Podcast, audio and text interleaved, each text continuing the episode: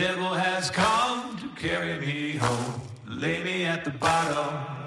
Bottom of the river. Professor Daniel, por onde começar a interpretar a análise solo? Essa é a pergunta do nosso amigo Ronald. É, vamos lá, Ronald. Primeiro ponto muito importante é o seguinte: é, não existe um parâmetro que eu vou falar assim, ó, esse daqui é o principal. Você sempre vai começar com esse. O que eu oriento é que você primeiro analise a sua análise de solo é, de uma forma totalitária, ou seja, que você leia ela toda. Por quê?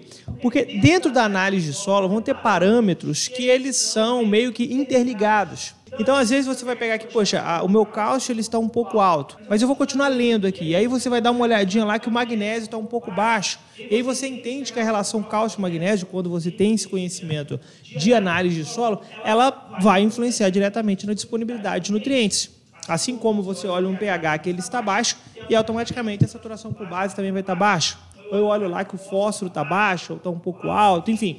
É, eu sempre oriento que você faça primeiro uma leitura geral da sua análise de solo. Faça uma leitura geral, ou seja, é, é, vou olhar todos os parâmetros, né, todos os nutrientes, saturação por base, CTC, pH, para depois começar a tentar entender o que está alto, o que está baixo, o que está médio, e aí eu vou tomar aí as minhas providências. Então, se eu sei que o meu, a minha saturação por base está alta, que meu pH já está no nível ideal, eu sei que a minha disponibilidade de nutriente vai estar tá melhor. Então, não existe é, um parâmetro que seja principal que você tenha que começar com ele. O que a gente vai fazer depois é que eu sempre oriento para que a sua intervenção comece na correção do solo e na correção de matéria orgânica, para depois entrar aí nos nutrientes propriamente ditos. É assim como a CTC, você vai ter que olhar lá para a sua correção do solo. Mas isso não quer dizer que você tem que olhar primeiro ali essa, os seus aspectos de correção do solo, como pH, CTC, saturação por base. Eu estou falando que a sua intervenção vai começar na correção do solo. Mas, no geral, o ideal é começar sempre fazendo uma análise geral, fazendo uma leitura geral da sua análise de solos. Então, professor, para poder interpretar uma análise solo, preciso antes fazer uma amostragem mas em relação da forma como eu vou realizar a retirada dessa amostragem do solo, pode influenciar de alguma forma no resultado? Com certeza. É, a amostragem de solo é o primeiro momento, é o momento inicial para que o resultado da sua análise, o resultado da sua amostragem, ele seja eficaz. Olha, é, antes de tudo é importante que você saiba que a análise química convencional, ela não te dá 100% de certeza, ela não simula com 100% de certeza a realidade atual do seu solo, mas já nos dá aí um bom parâmetro, um bom caminho a ser seguido na nossa intervenção do solo. Agora, a amostragem do solo, quando feita de forma incorreta, ela vai influenciar diretamente no resultado. Então, se você pegou lá, por exemplo, uma amostragem numa área onde talvez tenha muito cupins, formigas, ou até mesmo numa área ali que você fez uma adição muito forte de algum insumo químico, aquilo ali vai influenciar no resultado. Ou até mesmo se você não fez a amostragem da forma que a gente recomenda, lá em zigue-zague, em área total, também pode influenciar, porque você pode retirar mais de uma área e menos de outra. Ou até mesmo se você não fez aí a quantidade de amostras simples na quantidade necessária, possivelmente também vai ter influência. Ou se você pegou uma área muito grande, às vezes o cara pega lá e fala, não, vou pegar aqui 15 hectares e vou fazer isso aqui como se fosse uma única amostragem. Não, isso aqui pode dar errado. O máximo que a gente recomenda aí é 10 hectares, no máximo mesmo.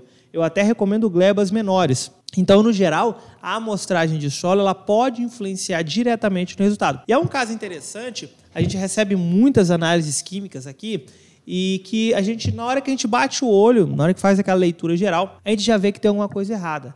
Às vezes você chega lá, pô, o pH ele está lá 6 e a saturação por base está 30%. Bom, é, isso aqui é quase impossível de acontecer. É, mas chega para a gente algumas análises assim. Então a primeira coisa que a gente faz é vai lá e refaz essa amostragem. Que pode ser um erro de laboratório? Pode, mas pode ser feito, pode ser também um erro de amostragem.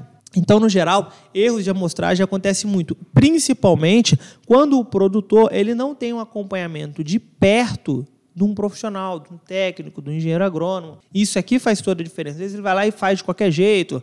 Em vez de tirar de 20 centímetros do solo, ele tira de 15. Ou ele faz o corte de uma forma que foi feita errado. Ele talvez não dá aquela limpeza superficial bem básica ali para retirar um, pelo menos um pouquinho daquela camada superficial. Ou até mesmo ele retira demais ali a parte orgânica, a parte de matéria orgânica, enfim. Tudo isso daqui influencia no resultado final da amostragem.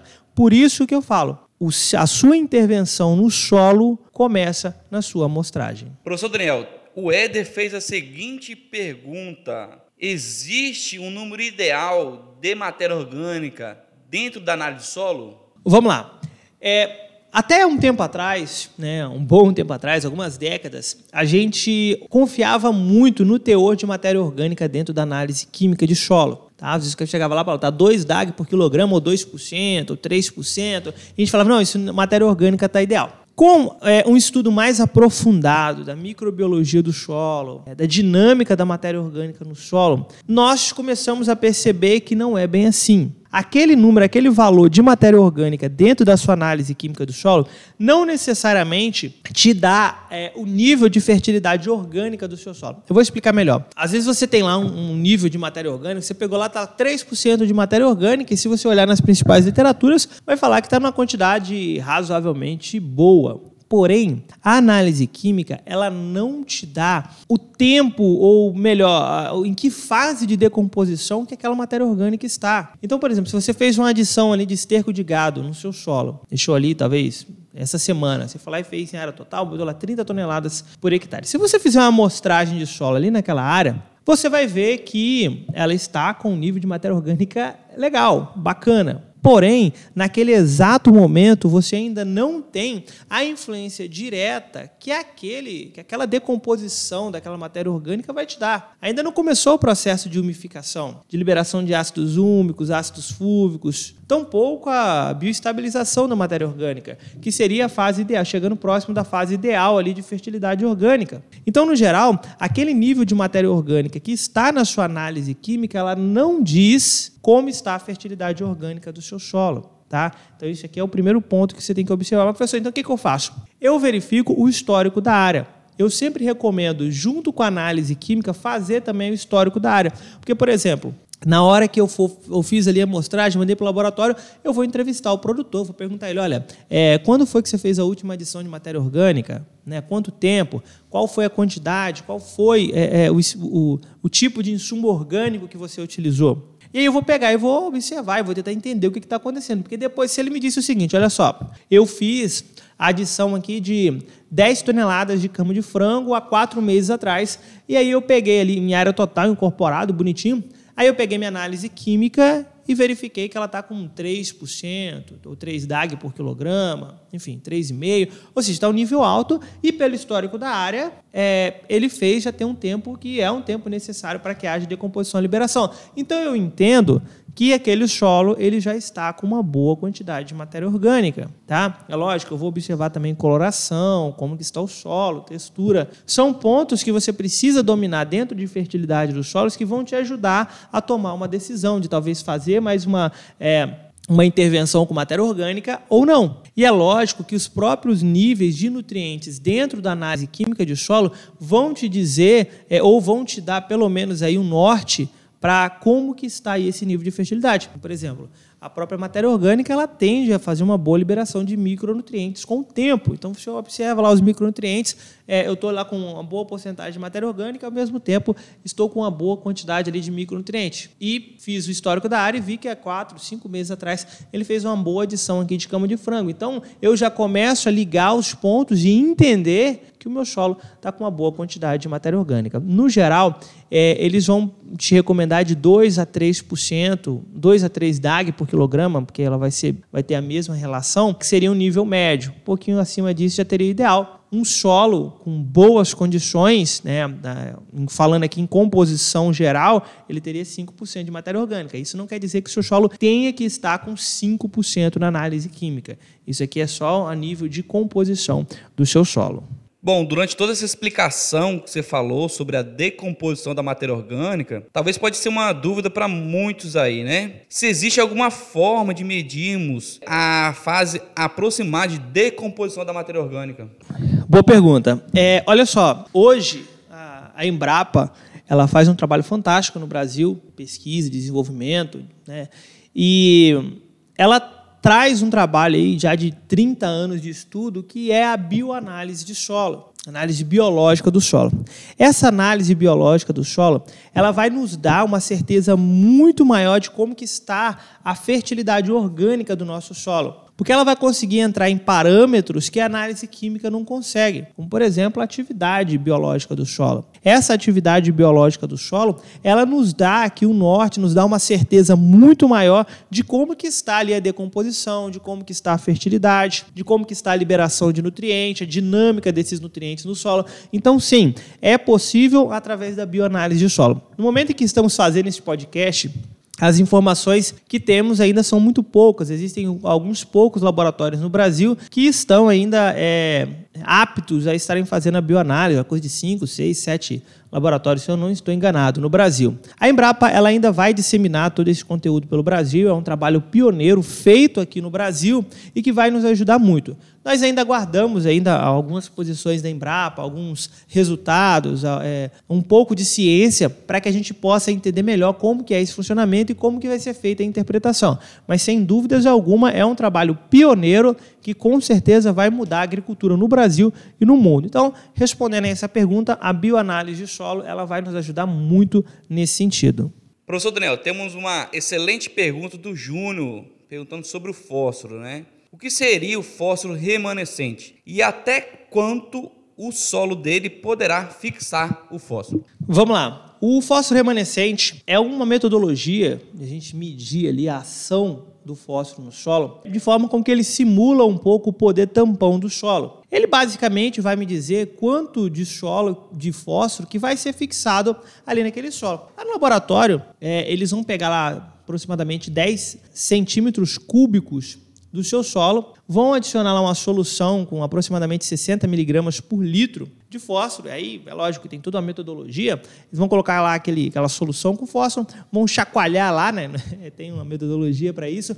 Depois eles vão pegar essa solução e vão extrair e vão ver quanto de fósforo que continua ali. Por exemplo, ele colocou 60 miligramas por litro. Então, é, se na hora, depois que ele fez esse processo, ele retirou aquela solução e tiver 30 miligramas por litro, quer dizer que ele fixou metade. Certo? Então, o fósforo remanescente é isso. Ele vai fazer uma simulação de como que o seu fósforo, como que o seu solo está, está fixando aquele fósforo. É lógico que ele vai acabar sendo diretamente proporcional à quantidade de argila, mas existem outras situações que também vão influenciar, como o pH do solo, a própria compactação, o nível de matéria orgânica, tudo isso influencia ali na fixação de fósforo. Então, o fósforo remanescente é isso é você pegar e ver quanto de fósforo ficou remanescente naquela solução. E aí ele vai te dar um resultado.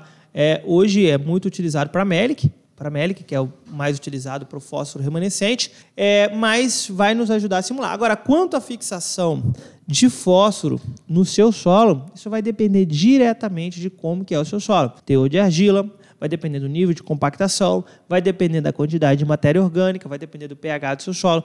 Tudo isso influencia na fixação. Bom, professor Daniel, para quem está iniciando a estudar a fertilidade do solo, acha que quanto mais nutriente no solo, é, melhor vai ser o solo. Mas sobre a fixação de fósforo que você falou, o que o produtor pode fazer para diminuir essa fixação? Se é que tem algo que ele possa fazer. É, vamos lá. Tem sim. No geral, se o seu solo está em condições de muita fixação de fósforo, vai ficar caro para o produtor ele conseguir colocar a quantidade de fósforo que precisa estar disponível para a planta. Por quê? Porque se o seu solo está fixando muito, por exemplo, se eu estou colocando, é, igual fez aqui no laboratório, colocou 60 miligramas, é, e na hora que ele colocou lá no solo, ele fez lá depois a extração, e de remanescente ficou 5, quer dizer, pô, está fixando quase 100%. Então, para que ele tenha disponível lá é, uma quantidade X, ele vai ter que colocar quase 100x daquela quantidade para que ele consiga ter fósforo disponível.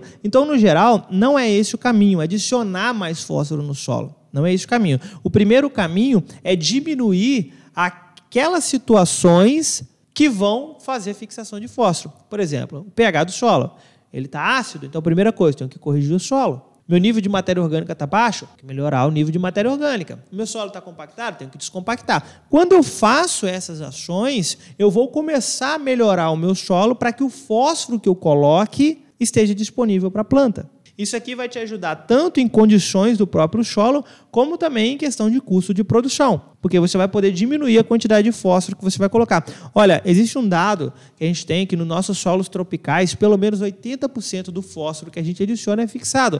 Isso em condições normais. Se seu solo estiver em condições piores, como essas que eu falei, de acidez, matéria orgânica, compactação, a sua fixação é ainda maior. Então, no geral, o primeiro passo não é adicionar uma grande quantidade de fósforo, e sim melhorar as condições atuais do solo para que quando eu fizer a adição de fósforo, grande parte desse fósforo, uma boa parte desse fósforo, esteja disponível para as plantas.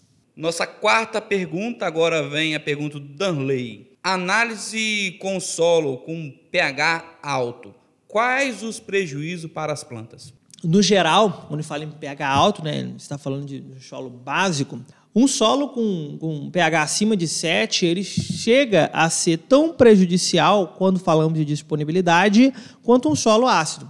Por dois motivos. Primeiro, por atividade microbiana do solo. A atividade microbiana do solo, os principais, a principal, principal microbiologia do solo que vai ser positiva para as plantas, ela vai estar num pH ali entre 5,8 a 6,3. Se ela tiver muito ácido, esse é, aquele pH vai ser prejudicial àquele, àqueles micro-organismos. Mas se ele estiver alcalino, isso também vai acontecer. Então, o solo alcalino, um solo básico, ele também prejudica a atividade microbiana. E aí, consequentemente, nós temos a disponibilidade de nutrientes.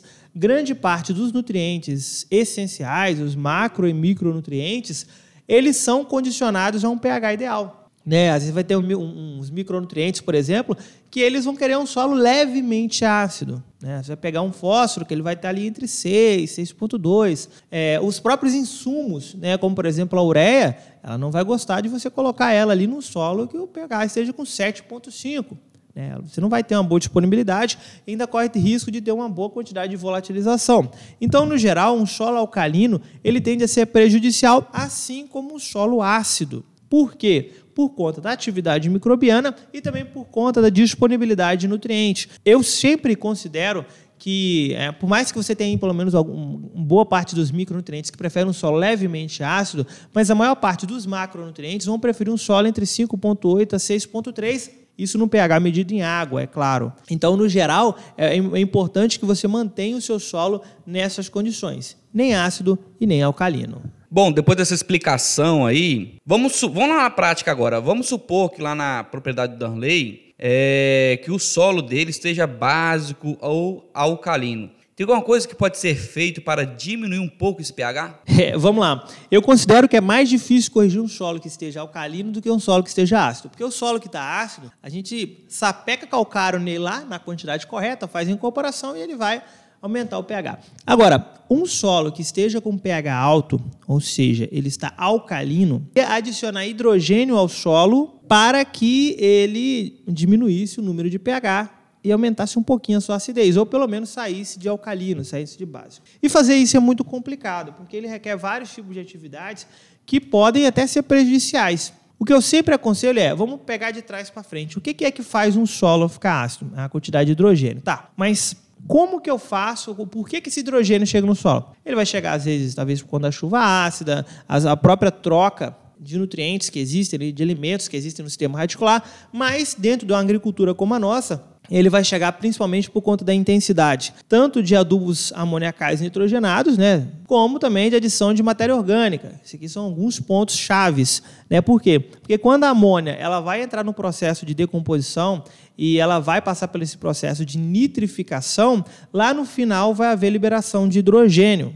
E isso acontece também com a matéria orgânica, tá? A matéria orgânica, no seu processo de decomposição, ela pode liberar hidrogênio lá no final. Então, o que, que a gente aconselha a fazer? É começar é, de forma é, parcelada, isso não pode ser feito de uma única só vez, porque você vai prejudiciar o seu solo, é de forma gradativa e é, é, colocando e substituindo alguns adubos por adubos amoniacais para que haja nitrificação e haja liberação de hidrogênio. E a matéria orgânica aqui ela vai ser fundamental. Então, um bom, parcel, um bom parcelamento, uma boa adição de matéria orgânica de forma correta e de forma gradativa vai fazer com que lá no final haja liberação de hidrogênio e a gente comece a baixar um pouco esse pH. Há também a adição de enxofre alimentar, é, mas isso aí é assunto para outra aula, porque requer aqui alguns tipos de cuidados que, se não forem tomados, aí pode ter prejuízos para o seu solo. Professor Daniel, a Tainara fez a seguinte pergunta. O que significa M% análise? Visto que quando a gente pega a análise solo, a gente vê aquele monte de letras, né? Então, o que, que significa M%? É, vamos lá. O M% é a saturação por alumínio dentro da CTC efetiva tá? saturação por alumínio. E o que, que seria a saturação por alumínio? Nada mais é do que a porcentagem de alumínio que tem dentro da CTC efetiva. Veja que não é a CTC total. A CTC efetiva, ela vai ser a soma de cálcio, magnésio, potássio, sódio, tá? Ou seja, as bases, mais o alumínio. Professor, mas tem diferença da CTC total? É porque na CTC total a gente inclui aqui também o sexto elemento, que é o hidrogênio. Na CTC efetiva, eu não quero medir aqui hidrogênio. A minha intenção é para que eu possa fazer ali o meu cálculo, identificar qual a porcentagem de alumínio, alumínio trocável, né? o alumínio tóxico dentro da minha CTC. Então, aquele M%, aquele M minúsculo por cento, ele significa a porcentagem de alumínio dentro da CTC efetiva. Professor, você pode estar perguntando, mas, mas pode ter alguma diferença é, se eu apenas medir a quantidade de alumínio trocável e a porcentagem de alumínio dentro da CTC efetiva para o solo, sim, tem consequência. Porque quanto maior é a sua CTC, quer dizer que o seu solo ele tem até uma quantidade maior de suportar um pouco aquela quantidade de alumínio sem que seja tão tóxico, por conta da quantidade de cargas negativas disponíveis dentro da CTC. Então, no geral, a gente não calcula pela quantidade de alumínio trocável, e sim pela porcentagem desse alumínio dentro da CTC efetiva. Vamos lá, eu vou pegar um exemplo aqui e você vai conseguir entender melhor. Vamos supor que você. Vou pegar dois, duas análises químicas diferentes. Uma em que a sua CTC efetiva esteja 50 milimols e outra que a sua CTC efetiva esteja 20 milimols. Em ambos os casos, a quantidade é, de alumínio trocável é 5 milimols. Porém, se você pegar nesse primeiro solo, onde a sua CTC efetiva é 50 milimols, esses 5 milimols representa 10%. Então, ou seja, apenas 10% da minha CTC efetiva está preenchida com alumínio. Agora, vamos pegar o caso B. Imagina que esse caso B, a CTC efetiva seja 20 milimols e você tem os mesmos 5 milimols de alumínio trocável. Então quer dizer que eu estou aqui com 25% da minha CTC efetiva preenchida com alumínio. Isso aqui já começa a ser tóxico. Entende? Então, por isso que a gente mede, a gente é, é faz uma análise da porcentagem da minha CTC efetiva que está preenchida aí com alumínio. É lógico, a gente olha também a quantidade de milimols para a gente tá, fazer essa análise, mas por isso que esse M% é importante, porque ele vai representar essa saturação, essa porcentagem de alumínio que está preenchendo a minha CTC efetiva. Para a gente finalizar então, professor Daniel, o nosso segundo episódio da segunda temporada do Agricolane Cast, vamos fazer um apanhado geral então. Qual dica você dá para quem está no campo e quer usar análise solo de forma correta e eficaz? Muito bom. Primeiro ponto é usar análise de solo, tá? A gente tem visto que muitos produtores eles têm um pouco de receio. Ah, não, não quero fazer análise química porque eu já vi ali o produtor que ele não usa, ele tem um bom resultado e acha que aquilo é normal. É a mesma coisa que se eu disser assim, olha, é, você está com algum problema aí no corpo, está com alguma dor, e aí você chega para o seu vizinho e fala, ah, eu também tinha uma dor parecida, eu tomei esse remédio aqui, funcionou. Pode funcionar como pode dar merda, né? Não pode dar muito errado. Então, primeiro ponto, ponto é fazer sim a análise química. A amostragem de forma correta, como nós já falamos aqui nesse episódio, faça a amostragem. Eu aconselho a fazer isso aqui por ciclo ou por ano. Né? Então, cada ciclo, fazer uma nova análise química. Análise química não é caro. Tá? Não é caro, tem regiões aí que o mais caro é 60 reais, tem 40, 50, 30 reais, que na minha região é 30 reais uma análise química. Então, faça análise química do solo, porque vale muito a pena. Segundo ponto, estude muito os parâmetros de interpretação de análise de solo.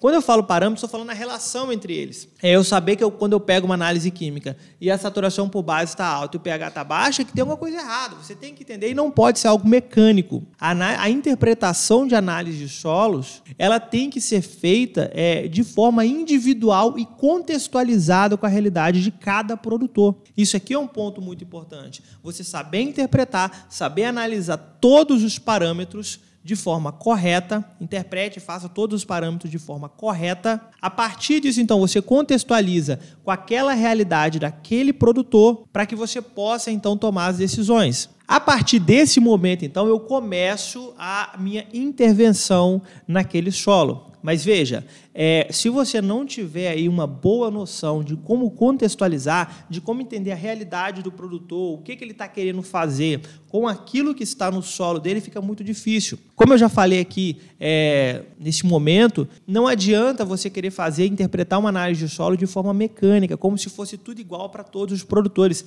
Existem N parâmetros que vão influenciar. E aqui tem algo que separa aqui o menino dos homens, né, as meninas das mulheres que é entender a necessidade do produtor, sabe? É, isso é algo que preocupa muito que a gente vê muitos profissionais que não têm essa empatia com o produtor de entender qual é a real necessidade dele. Às vezes o cara não tem lá a, a, as condições naquele exato momento para poder investir aquela quantidade que o seu cálculo está falando. Mas como é que eu vou pegar então aquela realidade do adaptar para a necessidade dele e que ele vai ficar satisfeito, que ele vai ter um bom resultado? É isso aqui que faz toda a diferença. É quando você pega uma análise química do solo e antes de levar para o produtor o resultado, você já liga para as lojas e você já perguntou ao produtor qual é a loja que ele compra, é onde que ele costuma fazer ali as compras de insumos, e você já ligou para as lojas que ele compra, já perguntou sobre os insumos, os preços, já fez uma boa relação é, de, de quanto que ficaria simulando várias situações diferentes, e você leva para o produtor já aquela quantidade que você acha que vai ser o ideal, que na sua opinião vai ser ideal, e você apresenta aquilo para o produtor, ou seja, você está resolvendo o problema do produtor muito mais daquilo que ele está te pagando para você fazer. Então, eu acho que isso aqui é o que faz toda a diferença. Esse é o primeiro ponto. O segundo é não se ater apenas à análise química do solo. Como eu já falei anteriormente, é muito importante que você tenha, saiba fazer um contexto geral da, da realidade, do que está sendo colocado ali, daqueles insumos, de como está o solo, do clima, da cultura. Isso aqui são pontos que vão influenciar diretamente e você precisa ficar ligado. Chegamos ao final, então, do segundo episódio da segunda temporada do Agricoline Cash. Eu espero que você tenha curtido, que você tenha gostado desse conteúdo. E, na verdade, conteúdos como esses, que passam aí de 20, 30 minutos, somente os fortes ficam ao final. Né? Somente aqueles que realmente estão a fim de, de absorver o conhecimento, de pegar a teoria e levá-la para a prática. Então, muito obrigado por ter, ter ficado até aqui. E eu tenho alguns pedidos para te fazer. O primeiro é que se você está assistindo esse podcast pelo YouTube, que você dê o seu like, que você se inscreva e compartilhe com o máximo de pessoas possível. Se você está ouvindo por alguma plataforma de podcast, compartilhe esse podcast com seus colegas, com seus amigos, naquele grupo de WhatsApp lá do Agro. Manda para a galera, fala para a galera ouvir, que vale muito a pena. É um conteúdo gratuito que nós disponibilizamos para você. E vai lembrar também, se você tem interesse em se especializar em alguma área dentro do nosso setor, a Agricoline hoje oferece diversos cursos, todos eles 100% online, com certificado, com suporte que vai do básico ao avançado. Temos para culturas, para criações, temos para agricultura de precisão, fertilidade dos solos, nutrição de plantas, enfim, temos uma infinidade de cursos que com certeza vão agregar muito valor ao seu currículo, à sua vida profissional. Basta clicar no botão que está aparecendo aqui embaixo ou acessar o site www.agricoline.com.br, que lá no nosso site vamos te dar todas as informações. No mais, um forte abraço e até o próximo episódio.